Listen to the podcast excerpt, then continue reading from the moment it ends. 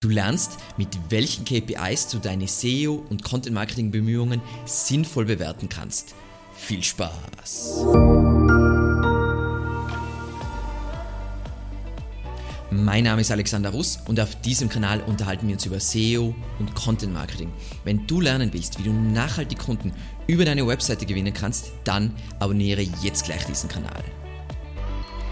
Bei KPIs gibt es aus meiner Sicht zwei ganz wichtige Punkte und zum einen will man sich ganz spezifisch auf eine kleine Anzahl von KPIs beschränken und zum anderen sollen diese KPIs möglichst unternehmensrelevant sein. Und dementsprechend sehen wir uns jetzt im Folgenden auch nur fünf KPIs an, die für fast jede Webseite sinnvoll sein. Und die Nummer eins dabei ist der individuelle Sichtbarkeitsindex oder auch gerne Share of Voice genannt und gewissermaßen repräsentiert er unseren Marktanteil. Dementsprechend ist er fast für jede Webseite relevant. Und konkret sagt er aus, wie sichtbar ist meine Marke in meinem selbstdefinierten Markt. Und selbstdefiniert kommt daher, um diesen Wert zu berechnen, definieren wir ein bestimmtes Keyword-Set und darüber wird dieser Sichtbarkeitsindex berechnet. Das Problem beim generischen Sichtbarkeitsindex ist, dass der Anbieter bestimmt einen Pool an Keywords. Das heißt, es kann sein, dass wichtige Keywords für mein Unternehmen nicht enthalten sein und gleichzeitig kann es sein, dass ich für nicht relevante Keywords ranke, die in diesem Pool sind und somit meinen Sichtbarkeitsindex anheben, was wieder eine Falschaussage oder ähm, zu falschen Entscheidungen führt. So.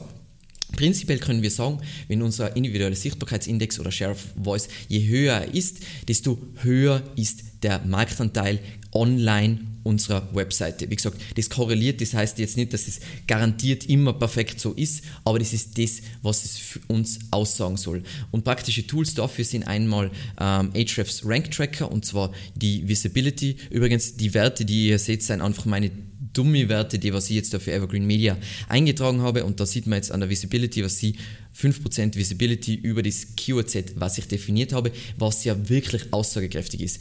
Was genau gleiches gibt es im SEMrush Position Tracking.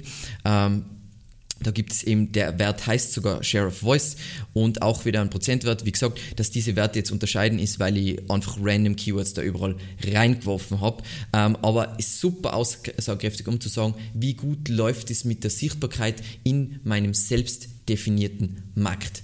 Dann die Nummer zwei ist ein Klassiker, ist jetzt langweilig, deswegen werden wir den jetzt auch nicht zu lang behandeln, ist einfach organischer Traffic, äh, wozu einfach um die Sichtbarkeit an sich mal für meine Seite zu bewerten. Das heißt, wie viele Besucher sind auf meiner Webseite, ist ja ganz interessant. Und Tools, die was ich dafür verwenden würde, wäre Google Analytics. Ähm, vielleicht in Kombination mit der Google Search Konsole, weil was die heutzutage mit ähm, allen möglichen Dingen, die ja unser Datensammeln ein wenig behindern, ist die Google Search Konsole auch sehr hilfreich und liefert eigentlich auch gute Daten und liefert eben auch äh, Informationen über Impressionen, was ich einmal ganz praktisch finde. Dann die Nummer drei sind wirklich ausgewählte Keyword-Rankings. Das heißt, was wir uns ansehen wollen, ist die Sichtbarkeit von wichtigen Keywords. Und das ist geeignet für jede Webseite, weil wir können da, ich würde wirklich nur, sagen wir mal, Webs, äh, Keywords in dieses Set reinnehmen, die entweder unglaublich lukrativ sein, weil sie im Bottom of the Funnel sein und extrem konvertieren und die Conversion-Daten holen wir uns einfach aus Google Ads ähm, oder weil sie einfach wahnsinnig wichtig in der Customer Journey sein. Das muss man natürlich selber bestimmen. Und weil wir wollen, dass das Set, wie eben bei den KPIs generell, dass das klein, übersichtlich und aussagekräftig ist. Was oft passiert, was wir oft sehen in der Praxis bei Kunden, die zu uns kommen, die haben tausende Keywords, die sie tracken ähm, und allein diese Keywords ähm, sich anzuschauen, ähm, macht überhaupt keinen Sinn, dann verhaspeln sich Kunden, oh mein Gott, wieso haben wir jetzt da einen Platz verloren und verschwenden so ihre Zeit mit sinnlosen Fragen, die sie sich stellen und auch ihrem Dienstleister stellen. Und dementsprechend ist ganz wichtig, diese Sachen auch über nur auf lange Sicht zu betrachten und nicht so, oh mein Gott, wieso habe ich einen Tag einen Platz verloren. Niemand kann dir sagen, wieso das so ist. Wichtig dabei bei Keyword-Daten ist immer, Nein, diese Daten sind nicht perfekt, weil in der Realität wird natürlich personalisiert durch was der User sich schon angeschaut hat, sein Standort, tritra Aber das ist das Beste, was wir haben und man muss ganz ehrlich sagen, in keinem Bereich hat man wirklich fantastisch perfekte ähm, Daten, auf die man sich 100% immer verlassen kann. Tools, die ich verwenden würde dafür ist eben der Ahrefs Rank Tracker oder eben das gleiche von SEMrush, äh, SEMrush Position Tracking. Wir bei uns verwenden übrigens SEMrush Position Tracking Tracking, ähm, weil einfach meiner Meinung nach die Ansicht ganz wunderschön ist. Dann kurz eben ein sauberer Datendisclaimer. Die nächsten zwei ähm, KPIs, die wir besprechen. Dabei ist es wichtig, wenn du jetzt Dienstleister bist und das für Kunden machst oder auch wenn du selber ähm, das Inhouse machst, die Daten müssen sauber sein, damit du irgendwas Sinnvolles rauskriegst. Das heißt, zum einen mal, du brauchst ein gutes Analytics Set, äh, Setup, also ein gutes Konzept und dann ein gutes Setup, sauberes Tag Management, ähm, schön, dass du überall das mit die UTM-Parameter alles richtig machst und so weiter. Sonst ist die Auswertung unmöglich. Und unsere Nummer, vier, unsere Nummer vier nach diesem Disclaimer ist Conversions über organischen Traffic. Ich glaube, das ist der Klassiker und unvorstellbar wichtig und das sagt uns einfach von unseren äh, SEO und Content Marketing Bemühungen den Return on Investment. Ist geeignet für jede Website, die natürlich Conversions generiert. Für alle anderen ist eher schwierig. So, und was sagt uns dieser Wert? Wie viel Umsatz generiere ich über organischen Traffic? Natürlich kann ich da noch eigene Metriken reinbauen, mit wo wirklich so Nettogewinn ist und so weiter, was natürlich voll cool ist, aber das muss ich ja dann alles selber umsetzen. Ähm, was schade dabei ist und, oder was beziehungsweise was man dabei erwähnen sollte, Markensuchanfragen verfälschen natürlich das Bild, weil die Leute suchen nach deiner Marke äh, auf Google und natürlich rankst du Nummer 1 für deine äh, Marke und dementsprechend ist es voll oft so, dass viele Conversions natürlich über diese Markensuchanfragen entstehen, und das hat ja eigentlich nichts mit deinen SEO und Content Marketing Bemühungen zu tun, passiert aber auch sehr häufig bei Google Ads Kampagnen jetzt zum Beispiel. So, eben nochmal, um das nochmal hervorzuheben, du brauchst ein sinnvolles Analytics Konzept mit Micro- und Macro-Conversions, ähm, damit das Ganze wirklich sinnvoll ist und cool ist. Und nochmal eben da, sagen wir mal, Disclaimer, heutzutage gibt es Cookie-Banner, ähm, man darf nicht vergessen, dass äh, Google Analytics, der, wie das Ganze funktioniert mit den Attributionsmodellen und natürlich muss man auf die Saison achten. Man kann nicht irgendwelche Zeiträume mit irgendwelchen Zeiträumen vergleichen. Und Tools, die was man dazu verwenden kann, ist einfach, ich würde es einfach machen über Google Analytics Conversions. Da kann man alles, je nachdem, ob man jetzt eher Lead-basiert ist, ähm, alles über Zielvorhaben definieren oder wenn man jetzt im E-Commerce ist, gibt es ja einen eigenen Part nur für E-Commerce. Und unser letzter Punkt oder ein letzter KPI, bevor wir uns kurz noch über, sagen wir mal, andere Faktoren unterhalten, sind vorbereitete Conversions über organischen Traffic. Das heißt, das brauchen wir wieder, um zu sagen, wie hoch unser ROI wirklich ist von unseren Bemühungen und um den gesamten ganzheitlichen Marketingmix zu bewerten. Wiederum geeignet für jede Webseite, die Conversions generiert. Und nochmal, was sind vorbereitete Conversions? Für alle, ähm, die es nicht wissen, ist die Anzahl an Conversions, bei denen dieser Kanal Teil des Conversion-Pfads, aber nicht die letzte Interaktion von vor der Conversion ist. Das heißt, zum Beispiel kann es ja sein, der User findet uns organisch bei Google, äh, klickt auf unsere Seite, schaut sich ein paar Sachen an und kommt dann später, ist wieder in Google, klickt aber auf eine Google Ad, dann wird die Attribution sein 100% an die Google Ad, aber eigentlich hat ja der Channel Organic diese Conversion vorbereitet. Und sonst kriege ich einfach keinen sinnvollen Blick, sondern ich denke immer, der Last Click, oh mein Gott, das ist das, was so gut funktioniert. Wie kann ich mir das anschauen? Ähm, es gibt unter Conversions im Multichannel-Trichter den Punkt vorbereitete Conversions, wo ich das analysieren kann und ich kann auch Top-Conversion-Pfade, das heißt, da sehe ich genau die Hops, gewissermaßen die Touchpoints, die der Kunde online mit meiner Marke gehabt, äh, hatte und wie sich das Ganze dann zur Conversion bewegt hat. So, was eventuell, und das waren jetzt die fünf wichtigsten KPIs, was eventuell noch Sinn macht, aber was ich jetzt nicht so verallgemeinern wollte, sind Nutzersignale. Wieso? Weil ich, wenn ich jetzt zum Beispiel ähm, eine Webseite habe, wo ich eine umfangreiche, nicht kommerzielle Content-Strategie habe, will ich ja auch bewerten, wie gut ist der Match zwischen Content und Zielgruppe. Weil ich will, ich stelle mir, sollte mir laufend die Frage stellen, wie zufrieden sind User mit meinen Inhalten. Das Problem dabei ist, jetzt beim Thema Nutzersignale, basierend auf dem Zweck, was die spezifische Seite hat, muss man die Zahlen anders bewerten, weil Zahlen, die man jetzt bewerten würde, wären jetzt Aufenthaltsdauer, Absprungrate, Ausstiegsrate. Ähm, vielleicht macht man sogar Aufzeichnungen von Nutzersitzungen. Man schaut sich so Engagement-Sachen an wie Kommentare, Shares, Links und so weiter. Ähm, aber man muss einfach aufpassen, je nachdem, was der Content für einen Zweck hat, hat er halt, äh, sind andere Zahlen gut als einfaches Beispiel, wenn ich jetzt ähm, einen Informational Ratgeber habe, dann kann es sein, dass der unglaublich lange Aufenthaltsdauer hat, aber er hat eine unglaublich hohe Absprungrate, weil der User kommt eben mit dieser spezifischen Frage auf meine Webseite und sobald die Frage beantwortet ist, springt er wieder ab. Heißt es, dass dieses, das Ganze sinnlos ist? Nein, das heißt es nicht, weil es ist schon mal ein Touchpoint, das heißt, der User kennt die Brand, ähm, aber das wird jetzt nicht so sein, dass er sich 50 Ratgeber anschaut. Das ist einfach nicht, wie es in der Realität ist.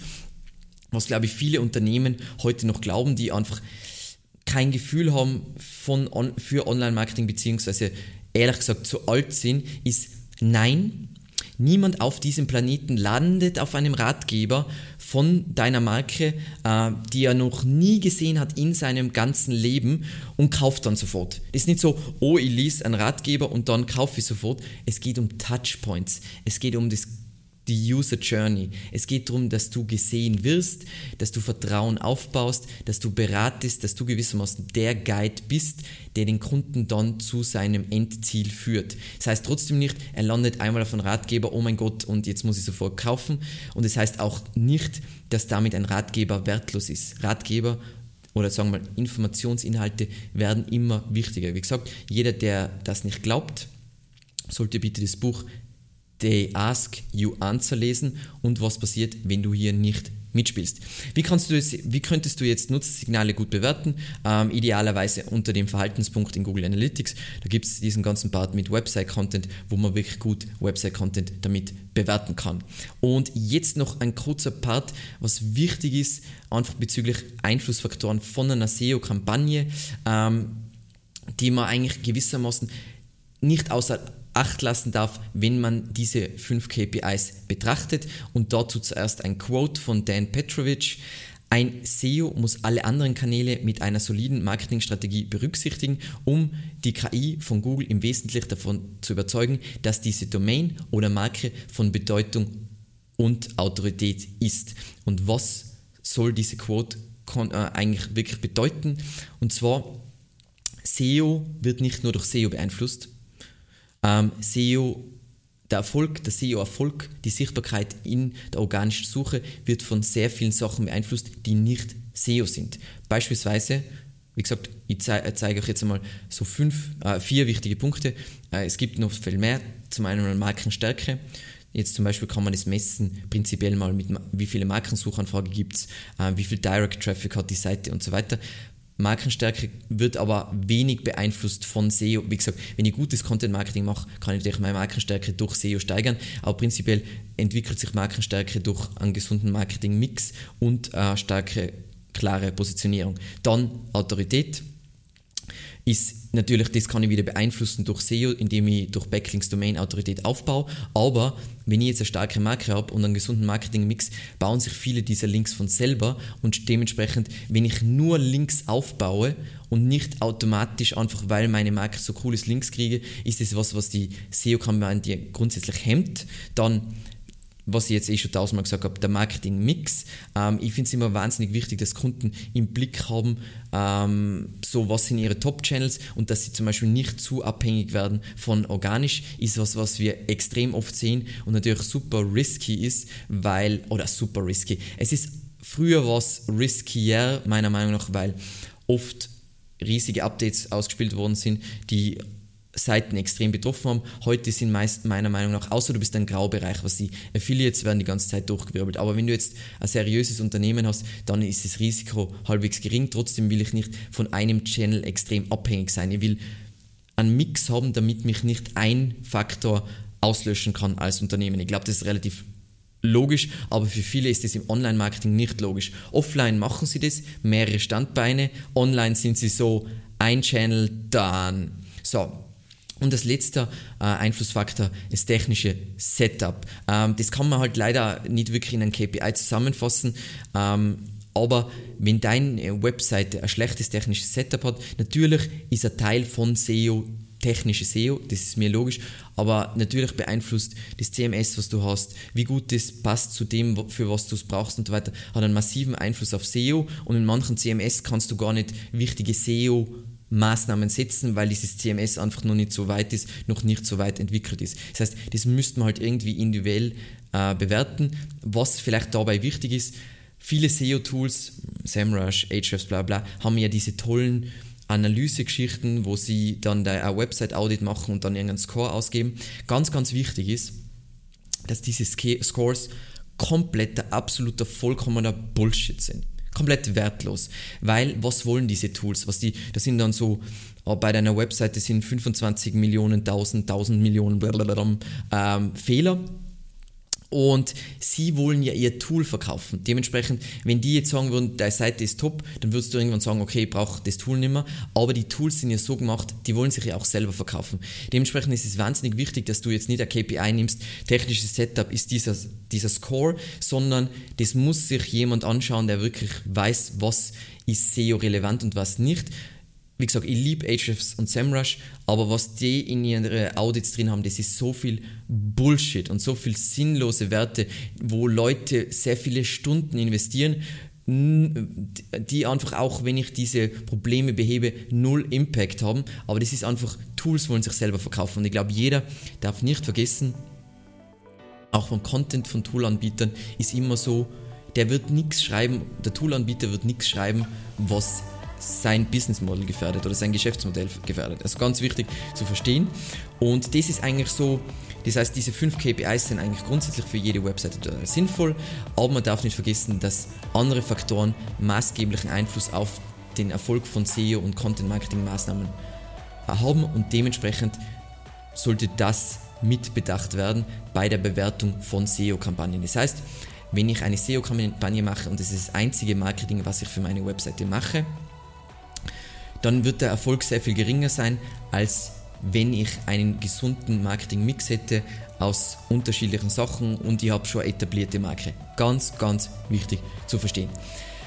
Damit vielen lieben Dank fürs Zusehen und mach's gut und bis zum nächsten Mal. Tschüss.